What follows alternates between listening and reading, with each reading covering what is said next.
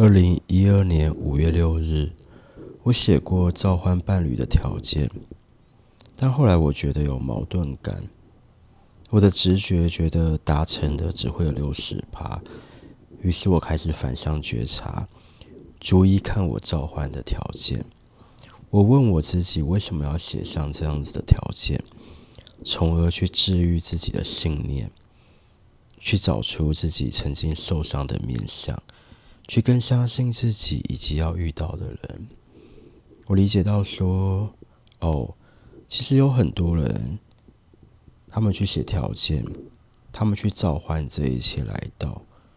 他们写出来的东西，这些条件，另一个面向就是自己的匮乏，就是自己的不相信，或者自己的不安全感，希望有另外一个人出现去补足自己的不安全感。那就根本不会有这样子的人啊！即便有这样子的人，他一定也会带来其他的麻烦给自己，因为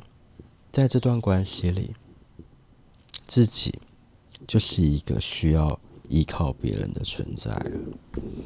嗯，我得想一想，我得去找到自己更多受伤的面向，去疗愈我自己。